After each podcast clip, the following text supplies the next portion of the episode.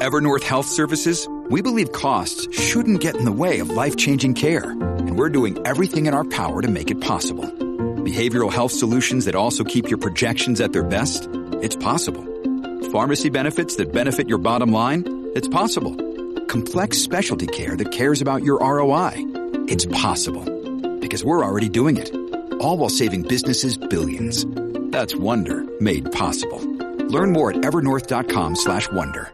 In PR. La Z. Porque las navidades suenan mejor en la Z. WZMTFM 93.7 San Juan. WZMTFM 93.3 Ponce.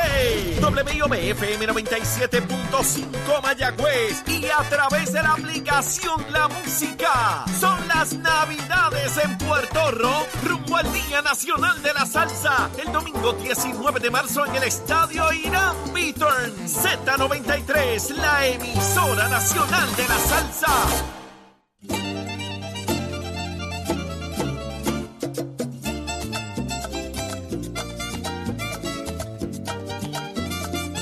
Ya estamos de regreso en Nación Z por Z93, 93.7 en San Juan, 93.3 en Ponce, 97.5 en Mayagüez. Todo Puerto Rico cubierto del mejor análisis, la buena información como a usted le gusta. Y ya está en línea telefónica Denis Márquez, representante del Partido, del partido Independentista Puertorriqueño. Buenos días, Denis. Buenos días. Buenos días, representante. Saludos, muy buenos. Saludos, muy buenos días y muchas felicidades. Igual, igual. Gracias por usted. estar con nosotros. Yo sé que la música lo tiene como medio confundido ahí. Es que este hachero tiene un Christmas Spirit. Espíritu navideño increíble, Denis. Y ahí tenemos que bregar con él, tenemos que bregar con él. ¿Cómo le va? ¿Cómo van estas fiestas de Navidad? ¿Cómo la está pasando, Denis? Bueno, hasta el momento eh, gastando algo en, eh, de regalo, dando regalo con la familia y preparándonos para las fiestas familiares. Para nosotros, bueno, para mí es una época de mucha reunión familiar y de mucho compartir, que la, la añoro. Siempre tengo grandísimos y buenos recuerdos de esta época. Me gusta mucho. Y esperando que lleguen estos próximos días, finalizamos en la, en la Cámara formalmente nosotros en mi oficina este próximo miércoles para un receso y para compartir con familia. Así, lo tiene Micaela de cabeza, buscando regalos, Santa Claus y esa cosa, el niñito Jesús y esa cosa. Ah, representante. Así mismo es, ayer mi hija nos escuchó decir que tenemos los regalos y nos miró y dijo, en plural, regalos. Que bueno, así eso es que se trata. Pero in- incluyendo, importante en la formación de ella y de su hermano, y ahora de la nieta, incluyendo libros. Nosotros siempre hemos regalado libros, qué bien. Yo creo que es parte, según la etapa, los libros, según la etapa, para esa formación como ser humano. Y, siempre digo a la gente la oportunidad, los juguetes, todo tipo de juguetes son importantes, pero ese también es bueno para la formación y le da mucha alegría también, le da mucha alegría. Qué bueno. Usted, ahora que habla de juguetes, Denis Márquez, ¿cuál es el juguete que usted recuerda en su infancia que lo marcó tanto que fue demasiado feliz, que al día de hoy todavía lo recuerda y sonríe? Una, un conjunto de bloques en madera que hoy que uno lo iba uniendo, iba formando cuadrados, iba formando montañas, eh, uniéndolo, como hacen las casas en algunos lugares de invierno en Europa o en Estados Unidos, que son con pedazos de tronco. Ajá. Pues lo recuerdo con muchísimo cariño ese, eh, ese regalo. Y nadie le piqueteaba Eh, bueno, afuera no cuando digo. construía esas casitas. ¿Cómo es? Nadie le piqueteaba afuera cuando construía esas casitas. No, no, no, no. Eso vino después, eso vino después. Eh, vino después y lo recuerdo con mucho, con mucho cariño, pero sobre todo, yo tuve el privilegio de tener una infancia con mucha felicidad. Eh, mi padre y mi madre, empleados públicos, gente buena allá en Gurabo, eh, mis hermanos, mis hermanas, y en el barrio allá en Celada, y, y ese sentido de comunidad, de barrio, eh, de relación con, con la, con las familias y las comunidades, pues eso también me marcó. Qué bien. Y recuerdo con cariño las misas de aguinaldo en el barrio, eh, que luego llegábamos a alguna casa y si era en mi casa con, todavía con, el- con un desayuno que mami le preparaba a toda la comunidad a las. 6 de la mañana, luego de la misa de aguinaldo, que se iba recorriendo por el barrio cantando. Son todos esos recuerdos de, de toda esa niñez, de toda esa, de esa juventud también. Qué bueno. Qué bien. Representante, eh, entrando un poco en, en materia, eh, yo quisiera, antes que todo, que usted me dijera cuál es la nota que usted le da al desempeño de la Cámara de Representantes bajo el liderato de Rafael Tatito Hernández. Bueno, yo, yo creo, yo lo he dividido en dos. Yo creo que hay una nota eh, sobre legislación eh, que es como siempre deficiente, particularmente por la ausencia de rigurosidad y de discusión y de participación de la de los componentes de la legislatura eh, en ese proceso. Intentar apro- aprobar una enmienda a la ley de armas que lo que hace es beneficiar a unos sectores en particular y que hubiesen los votos para hacerlo es terrible. El que se le ocurriera a alguien llevar al hemiciclo un proyecto de ley, por ejemplo, para que la Universidad de Puerto Rico y las universidades no tuviesen que preparar a los estudiantes de medicina en términos amplios, incluyendo una visión humana de la sociedad, para mí me parece terrible la ausencia constante de legisladores en la discusión en el proceso legislativo. A mí me parece totalmente, totalmente terrible. Pero no olvidemos que más allá de la evaluación mía de la legislatura, de la Cámara, la multiplicidad de proyectos de ley que son determinados incluso en las ponencias por la posición de la Junta de Control Fiscal y luego su oposición o veto, como es el presupuesto y múltiples leyes a la aprobación de esas medidas, eso realmente marca el problema o la gran deficiencia de la legislatura de Puerto Rico. Representante, hay ciertos sectores que han traído el asunto de que el Partido Independentista Puertorriqueño y otros grupos que favorecen la descolonización de Puerto Rico no han sido tan vocales en este proyecto ante el Congreso del 8393. ¿Qué nos tiene que decir a eso? ¿Usted avala ese proceso? ¿Ese proyecto va a tener alguna consecuencia futura?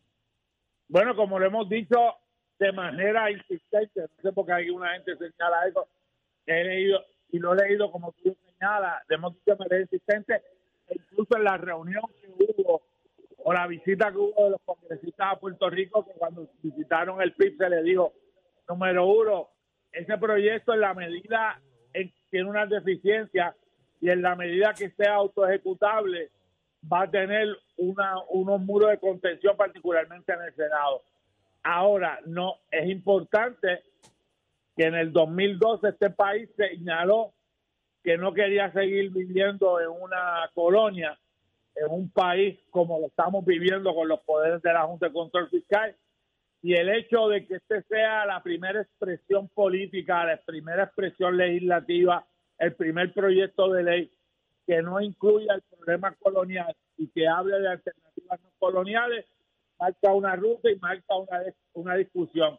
Obviamente, viene un nuevo Congreso, viene una nueva una nueva eh, mayoría en, la, en el Congreso y todo eso marca una ruta y particularmente hemos visto ya las expresiones de senadores y lo hemos advertido el problema que tienen los proyectos de incluir la estadidad autoejecutable pero no deja de ser parte de la discusión y de que nosotros eh, eh, favorezcamos que se discuta ese tipo de proyectos sin perder de perspectiva la insistencia que desde Puerto Rico con una asamblea de estatus es el mecanismo fundamental para crear la crisis política en el Congreso de los Estados Unidos. ¿Tiene posibilidades antes de que culmine este año y en la en el Senado particularmente o esto es game No. over?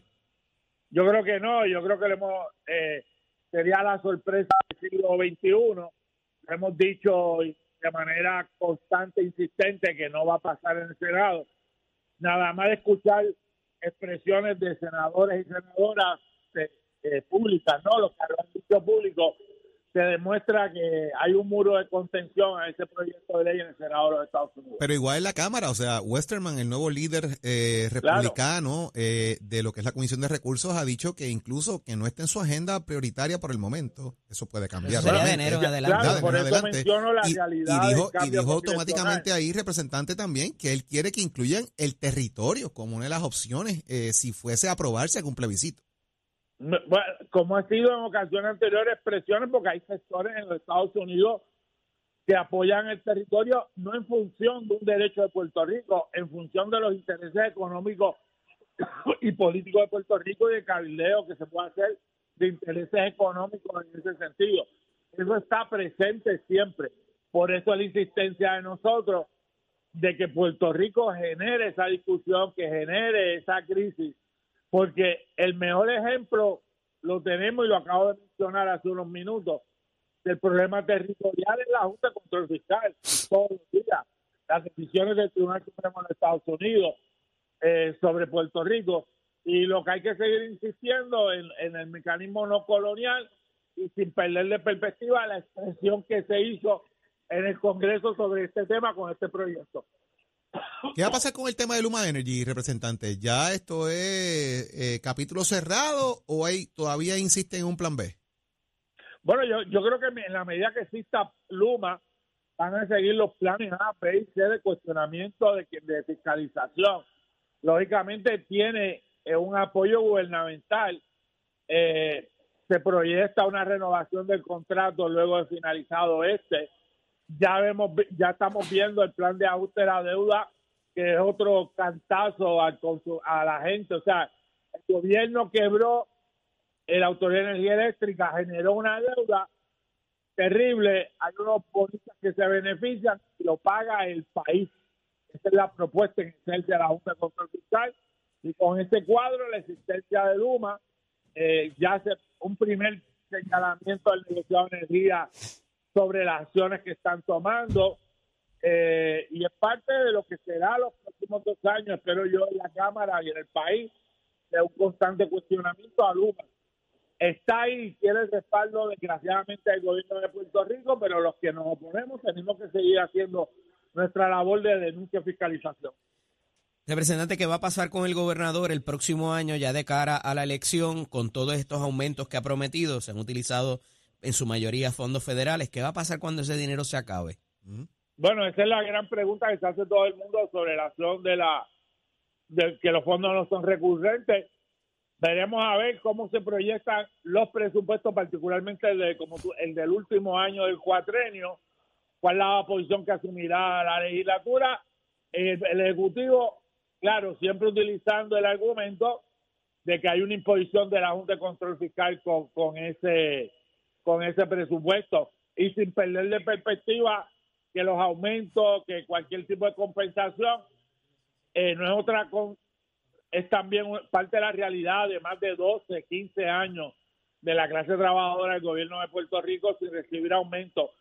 Incluso recientemente en una vista pública quedan como 600 trabajadores de la Universidad de Puerto Rico ganando menos del mínimo federal viejo, No del que se aprobó de 725 y son parte de la realidad de Puerto Rico que tendrían que haber algo- aumentos en ese sentido por toda la crisis económica que hay en términos del presupuesto de la Universidad de Puerto Rico como ejemplo que doy de hacerle justicia a la clase trabajadora. Además de eso, eh, ¿cuál debe ser la agenda del Partido Independentista en la Cámara de Representantes en el nuevo comienzo de la sesión ordinaria? Bueno, nosotros vamos a seguir insistiendo, el, eh, obviamente, y lo estamos planteando desde el primer día como norte. Todo el mundo sabe que soy independentista y norte es la, independencia y la, descolonización de Puerto Rico. Y la asistencia a la Junta de Control Fiscal hace importante o hace urgente ese planteamiento. En términos de proyectos concretos, vamos a seguir insistiendo en el asunto de la salud. Lo hemos viendo en el último mes y lo reconozco que la Comisión de Salud de la Cámara está discutiendo con mucho énfasis el problema de la salud en Puerto Rico, de los planes médicos, y se llevó, se inició una, aunque breve, porque eh, hubo que dejarlo para enero la discusión en profundidad de un plan universal de salud, se comenzó a discutir ese tema en la Cámara, al igual que los tem- eh, diversos temas sobre que lo discutí con ustedes recientemente sobre la violencia infantil. Y obviamente tengo en agenda radicando proyectos modernos sobre la realidad laboral en Puerto Rico que próximamente estaremos dando a la luz pública. ¿El PIB va a insistir en las campañas coaligadas para asociarse con otros partidos de cara a la próxima elección? Bueno, de- ahí acuérdate lo de la ley, que no creo que se vaya a aprobar No va a haber cambio al código electoral. al paso que vamos. Eh, no va a haber acuerdo entre Cámara y Senado, me puedo equivocar, pero, pero eso parecería ser el escenario. Lo que vamos a seguir en términos políticos, con cara a las elecciones, vamos a entrar al año preelectoral de erradicación de candidaturas, vamos a seguir la discusión, el diálogo ah, sobre la posibilidad de llegar a algún tipo de acuerdo político en términos del próximo proceso electoral, pero también ah, paralelamente el PIB como institución en un año de preparación y de crear toda nuestra composición electoral, que incluye más de mil candidatos con vía a una asamblea general a finales del 2013. Gracias, representante. Perdóname, 2000, 2023. 2023. corrido. 2023. Bueno. Eh, acuérdese también en la chequera, cuando vaya a poner los cheques, ¿eh? 23. Eso- yo siempre Sí, sí. fallo en eso. Ah, pero siempre. sé que ya poco, ahora con la cosa tecnológica, sufre sufre la, el plástico de la cuenta. Es verdad. días ha sufrido, ha Es sufrido. verdad, es verdad. El romano llora cuando... El romano de la tarjeta llora. Así es. Exactamente, llora. Pero no Muchísimas. nos olvidemos de eso. Ajá. ¿De qué? La, eh, la inflación, los precios de los alimentos, todo eso afecta el bolsillo de todo el mundo en Puerto Rico y a menos ingresos a los sectores del país más afectados siempre. Eso es importante tenerlo en cuenta. Ahí está. Pero siempre comprando el regalito para nieta. El detallito, el detallito especial, claro que sí. Muchísimas gracias, representante Denis Márquez, por estar con que- nosotros. que buenos días, mucha felicidad, un abrazo a todos Bendiciones. todas. Igual. Bueno. Ahí está. Venimos con más. Este segmento es traído a ustedes por Caguas Expressway, donde menos le cuesta un Ford.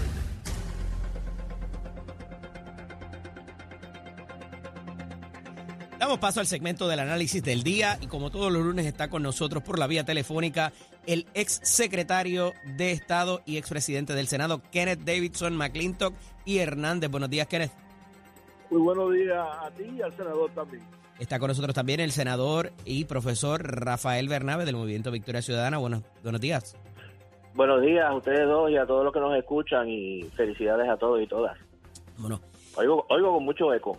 Con mucho eco, vamos a poner ahí al achero que rápido arregle esa situación. Eh, compañeros, ante la, el anuncio del veto de una medida por parte del gobernador, lo que se llama el, el conceder la legitimación activa para los procesos ante tribunales que tienen que ver particularmente con, el ambiente. Eh, esto ha creado mucha controversia de un sector y de otros, eh, porque pudieran haber agenda política, porque en algún momento, eh, como decía Saudi ahorita, esto nos afecta a todos. eh, y el debate fue bastante candente. El gobernador ya ha anunciado que vetará dicha medida. ¿Por qué esto es bueno? ¿Por qué esto es malo? Eh, Kenneth, comienzo contigo hoy. Sí, pues aquí, aquí tienen la aplicación de un concepto constitucional que existe en Puerto Rico, que es el veto de bolsillo, que quiere decir que cuando la legislatura no esté en sesión y el gobernador deja que pasen 30 días sin haber aprobado una medida, la medida queda automáticamente vetada. Este, eso se llama un veto de bolsillo, donde no tiene que dar explicaciones y donde el veto no regresa a la legislatura para que la legislatura pueda pasar por encima del veto del gobernador mediante un voto de dos terceras partes en ambos cuerpos legislativos. No hay manera de que vemos- haya entonces eh, override.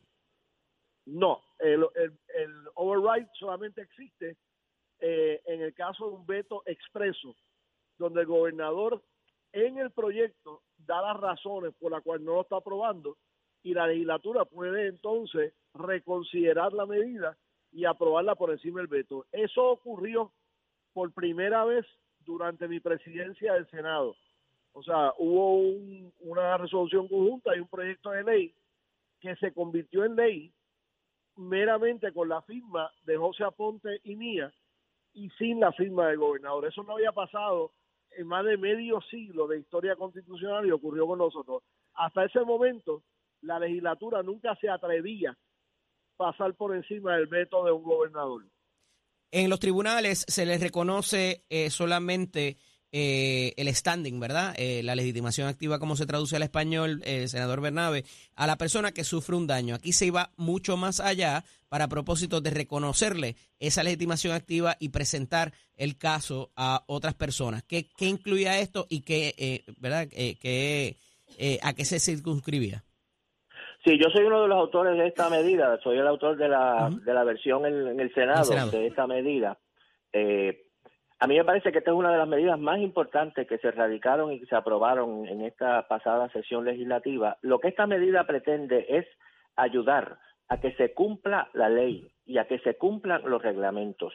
Lo que provee es el instrumento para cualquier ciudadano, para cualquier persona que detecte que se está violando la ley, que se está violando algún reglamento ambiental, que tenga la posibilidad de recurrir al tribunal. Pero no estamos partiendo del punto de partida de que eh, la cosa es ilegal del saque en vez de la presunción de que todo está correcto. No, el tribunal es el que va a decidir si hay una ilegalidad o no. Cuando tú ves una violación de la ley, tú debes poder ir al tribunal y decir, señor juez, aquí se está violando la ley. Se ha dicho que esto va a provocar demandas frívolas. Los jueces van a rechazar las, las demandas frívolas. Nadie va a emplear ni dinero, ni recursos, ni tiempo en radicar una, en una, una, una disposición, una, un recurso que sabe que se va a rechazar. Lo que se le teme con esta medida no es a las demandas frívolas, lo que se le teme es a las demandas justas que las personas puedan llevar que si tú vas al yunque y tú ves que en el yunque se está violando una ley ambiental, tú tengas el mecanismo para poder hacer esa denuncia, que el tribunal la considere. Si es frívola, el tribunal la va a descartar inmediatamente. Si no es frívola, entonces es importante que tú tengas el recurso para poder proteger el ambiente. Es una medida de dar participación ciudadana, una medida de democracia una medida de que nos permita proteger el ambiente en Puerto Rico. Todos sabemos que los vigilantes que tiene el Departamento de Recursos Naturales son absolutamente insuficientes para atender los problemas ambientales que vive el país y tenemos que darle ese poder a la ciudadanía para poder vigilar y para poder denunciar. De lo que se trata es de que se cumpla la ley. Esto no es una medida ambiental que establece nuevo reglamento ambiental o una nueva disposición ambiental que también son necesarias. Esta medida lo que dice es hay que cumplir con la ley y tenemos que permitir que los ciudadanos puedan recurrir al tribunal para que se cumpla con la ley. Lo que ha pasado en Puerto Rico en las últimas décadas, nos dicen todos los ambientalistas, es que los, se llevan demandas al tribunal y los jueces incluso a veces dicen yo intervendría pero la ley no me permite. La ley no me permite porque la ley no me da jurisdicción. Nosotros insistimos que hay que darle a los tribunales esa jurisdicción.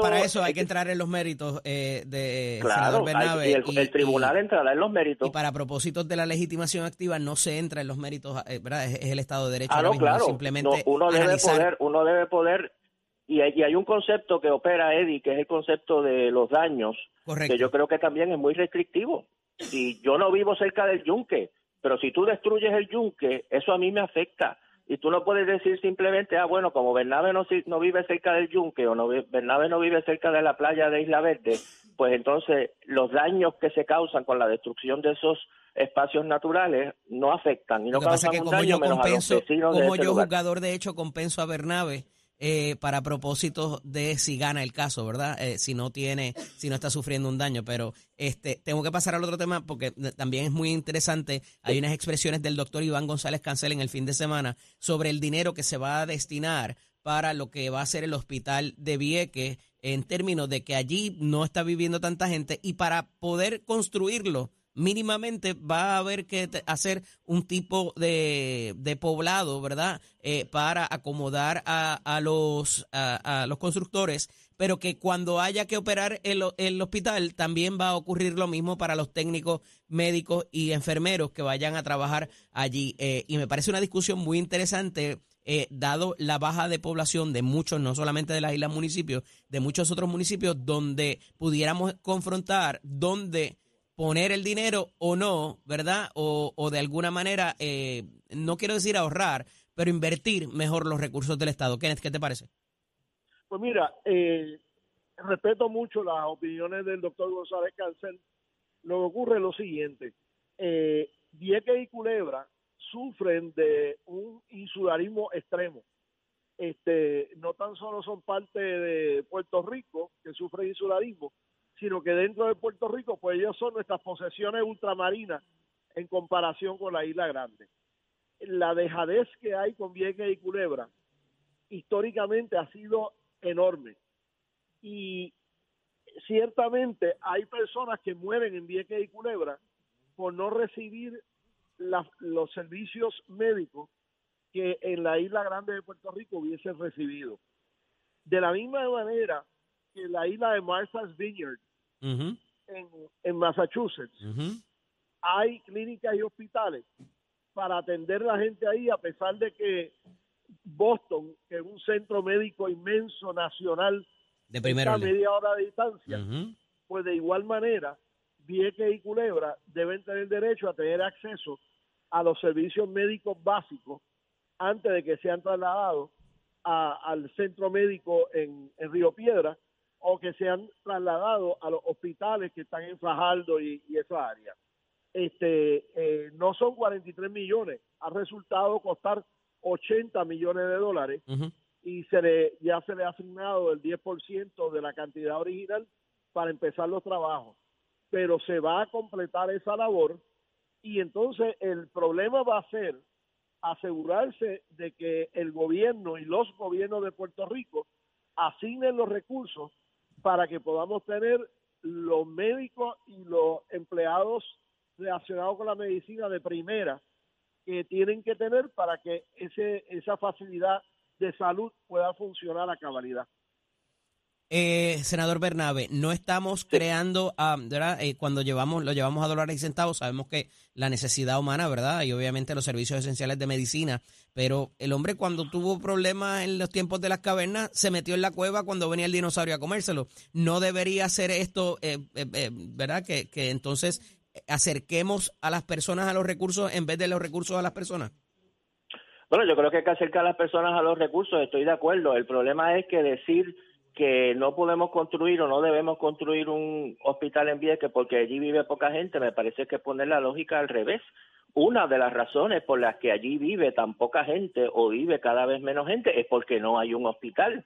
Si le quitamos a Vieques los recursos necesarios para tener una vida digna, pues entonces evidentemente la isla se va a despoblar y entonces utilizamos el despoblamiento que causamos por la dejadez para justificar la dejadez. A mí me parece que lo que tenemos que preguntarnos es si queremos que en Vieques vivan personas, si queremos que en Vieques sea una, vida, una, una isla habitada. Yo creo que Vieques tiene una historia, tiene una cultura propia, tiene un espacio en nuestra historia, tiene un espacio en nuestra geografía, es un pueblo que tiene una identidad, el pueblo de Vieques, eh, municipio, pero es parte de Puerto Rico, y nosotros insistimos que necesitan los recursos básicos para una vida digna. Su situación es distinta a la de Maricao o la de las Marías o otros municipios que tienen baja población porque los habitantes de las Marías o de, de, Maricao se pueden trasladar con relativa facilidad a un hospital fuera de su municipio, pero no es el caso en la isla de Vieques. Allí tenemos una población, necesita unos servicios básicos fundamentales y los debe tener. ¿Que cuestan? Absolutamente cuestan. Eh, el bienestar del pueblo cuesta, pero es un gasto necesario, es un gasto apropiado. Y sobre todo para Vieques y Culebra, y sobre todo Vieques, que ha sufrido históricamente décadas, no solo de dejadez y de aislamiento, sino de destrucción activa, como fue en todos los años de las prácticas de la Marina, que nosotros aportemos una cantidad para resarcir, para reparar parte de ese daño, a mí me parece que es totalmente apropiado desde el punto de vista moral y desde el punto de vista eh, histórico. Los hospitales cuestan y, y son necesarios, así que debemos eh, construir ese hospital en Vieques y yo lo que señalaría también es que es una tarea que el gobierno ha tenido que asumir precisamente porque el sistema eh, privado que tenemos nosotros, fundamentalmente privado de salud, no va a construir un hospital en Vieques. Lo va a construir el pueblo de Puerto Rico con los recursos públicos que pueda obtener, muchos de ellos recursos federales, pero son recursos públicos precisamente porque decide que es prioritario hacer esta tarea social, cumplir con este deber social y lo cumple. Así que yo lo único que quisiera es que se acelerara lo más posible el proceso de construcción del hospital en Vieques y que haya un esmero grande porque sea el primer paso en la recuperación económica y social de Vieques. No es el único, pero ciertamente es un fundamento para esa recuperación. Yo creo que tiene que haber una responsabilidad compartida también y si yo quiero vivir en la playa, quiero vivir en el paraíso con una condición, pues evidentemente también tengo que poner de mi parte para eh, poder eh, llegar a cuando tengo que llegar a las citas y a, y a los procedimientos. Agradecido de ambos que estén acá con nosotros en la mañana de hoy. Hablaremos la próxima semana. Un abrazo. Gracias. y muchas felicidades a ambos. Igual para vos. Este segmento es traído a ustedes por Caguas Expressway, donde menos le cuesta un Ford. Somos du du duros en entrevistas y análisis. Nación Z. Nación Z. Por el habla música y la Z. Continuamos con Tato Hernández porque somos deporte. Buenos días, Tato. Muy buenos días, muy buenos días, muy buenos días para todos. Tato Hernández en la Casa Nación Z somos deporte para dejarse la Cali. ¿De qué manera? Nos vamos ahora con el béisbol de Puerto Rico, que ayer domingo tuvo doble tanda, doble juego matinal, así que ya usted sabe cómo es eso. Óigame, en el béisbol invernal cuenta que los criollos de Cagua, Leones de Ponce y R12 se llevaron primeras victorias a nivel del matiné. Cagua derrotó 10 a 5 a los cangrejeros de Santurce. Los selváticos ganaron a domicilio a los indios de Mayagüez con final de dono, mientras que RA12 venció a los gigantes de Carolina en el segundo juego, el segundo round. Óigame, en el Valle del Turabo los criollos dejaron en el terreno a Santurce vía blanqueada 1 a 0 en la novena entrada, luego de vencer 10 a 5 en el primer partido con dos cuadrangulares de Edwin Díaz. Los Leones de Ponce ganaron sus dos encuentros frente a los indios de Mayagüez con marcador de 2 a 1 y 7 a 2. Respectivamente, por su parte, los gigantes ganaron el segundo partido frente a los pupilos de Roberto Alomar con juego de 2 a 1. Mientras que a primera hora pues habían perdido 6 a 1. Con estos resultados que nos envía el comunicado de Puerto Rico Béisbol Profesional Roberto Clemente, este es el standing que tenemos. Cagua está al tope con 26 y 13. Carolina regresa al segundo lugar con 22 y 17, seguido de Santurce con 22 y 18, cuarto Mayagüez en el escalafón con 20 y 18, Ponce tiene 18 y 20 y RA12 marca 8 y 38. Eso es lo que está pasando en el béisbol profesional de Puerto Rico, la Liga de Béisbol Profesional Roberto Clemente Walker, que pronto pues ya usted sabe que va a entrar a las semifinales. Le pedimos al público que siempre apoye. Los niños son gratis de 12 años así en adelante, así que pueden pasar por cualquiera de nuestros nuestros parques para que comparta con nuestros peloteros y vea buen béisbol. Mientras tanto, este con el auspicio de Mestre Cole que te informa que ya estamos en el proceso de matrícula para nuestras clases que comienzan ahora en febrero 2023. Visita cualquiera de nuestros recintos, checa nuestros programas académicos, cursos técnicos como también de grado asociado 787-238-9494, 787-238-9494, ese el numerito a llamar. Óyeme, teoría y práctica es la fórmula del éxito. Que tengan buen día. Achero, give it my friend. Buenos días, Puerto Rico. Soy Manuel Pacheco Rivera con la información sobre el tránsito. Ya se formó el tapón en la mayoría de las vías principales de la zona metropolitana, como la autopista José de Diego entre Vega Alta y Dorado y desde Toa Baja hasta el área de Atorrey en la salida hacia el Expreso Las Américas. Igualmente la carretera número 12 en el cruce de la Virgencita y en Candelaria en Toa Baja y más adelante entre Santa Rosa y Caparra. Algunos tramos de la PR5, la 167 y la 199, así como la avenida Lomas Verdes entre la American Military Academy y la avenida Ramírez de Arellano. Además la 165 entre Cataño y Guaynabo en la intersección con la PR22. El expreso Valdoriotti de Castro desde la confluencia con la ruta 66 hasta el área del aeropuerto y más adelante, cerca de la entrada al túnel Minillas en Santurce. El ramal 8, la avenida 65 Infantería en Carolina, así como el expreso de Trujillo en dirección a Río Piedras, la 176, 177 y la 199 en Cupey, y la autopista Luisa Ferré entre Montelledro y la zona del Centro Médico en Río Piedras, y más al sur en Caguas, y la 30 desde la colindancia desde Juncos y Burabo hasta la intersección con la 52 y la número 1. Ahora pasamos con el informe del tiempo. El Servicio Nacional de Meteorología pronostica para hoy un cielo principalmente soleado a parcialmente nublado. Se esperan aguaceros pasajeros en el este y norte del país en la mañana, mientras que durante la tarde se desarrollarán aguaceros en la cordillera central y en la región sur. Las temperaturas máximas llegarán a los mediados 80 grados en las zonas costeras y a los altos 70 grados en la zona montañosa. Los vientos estarán del este de 10 a 15 millas por hora con ráfagas más fuertes. En el mar persisten condiciones marítimas peligrosas en aguas del Atlántico, por lo que permanece vigente la advertencia para los operadores de embarcaciones pequeñas. El oleaje mar adentro estará de hasta 7 pies de altura. También se mantiene la advertencia de resacas fuertes, así como alto riesgo de corrientes marinas para todas las playas del este, norte y oeste de Puerto Rico, incluyendo Vieques y Culebra. Hasta que el informe del tiempo les hablo de Manuel Pacheco Rivera. Yo les espero en mi próxima intervención aquí en Nación Z, que usted sintoniza a través de la emisora nacional de la salsa Z93. Próximo. No te despegues de Nación Z. Próximo. Lo próximo es el licenciado Leo Aldrich con su análisis más completo. Eso y más en Nación Z.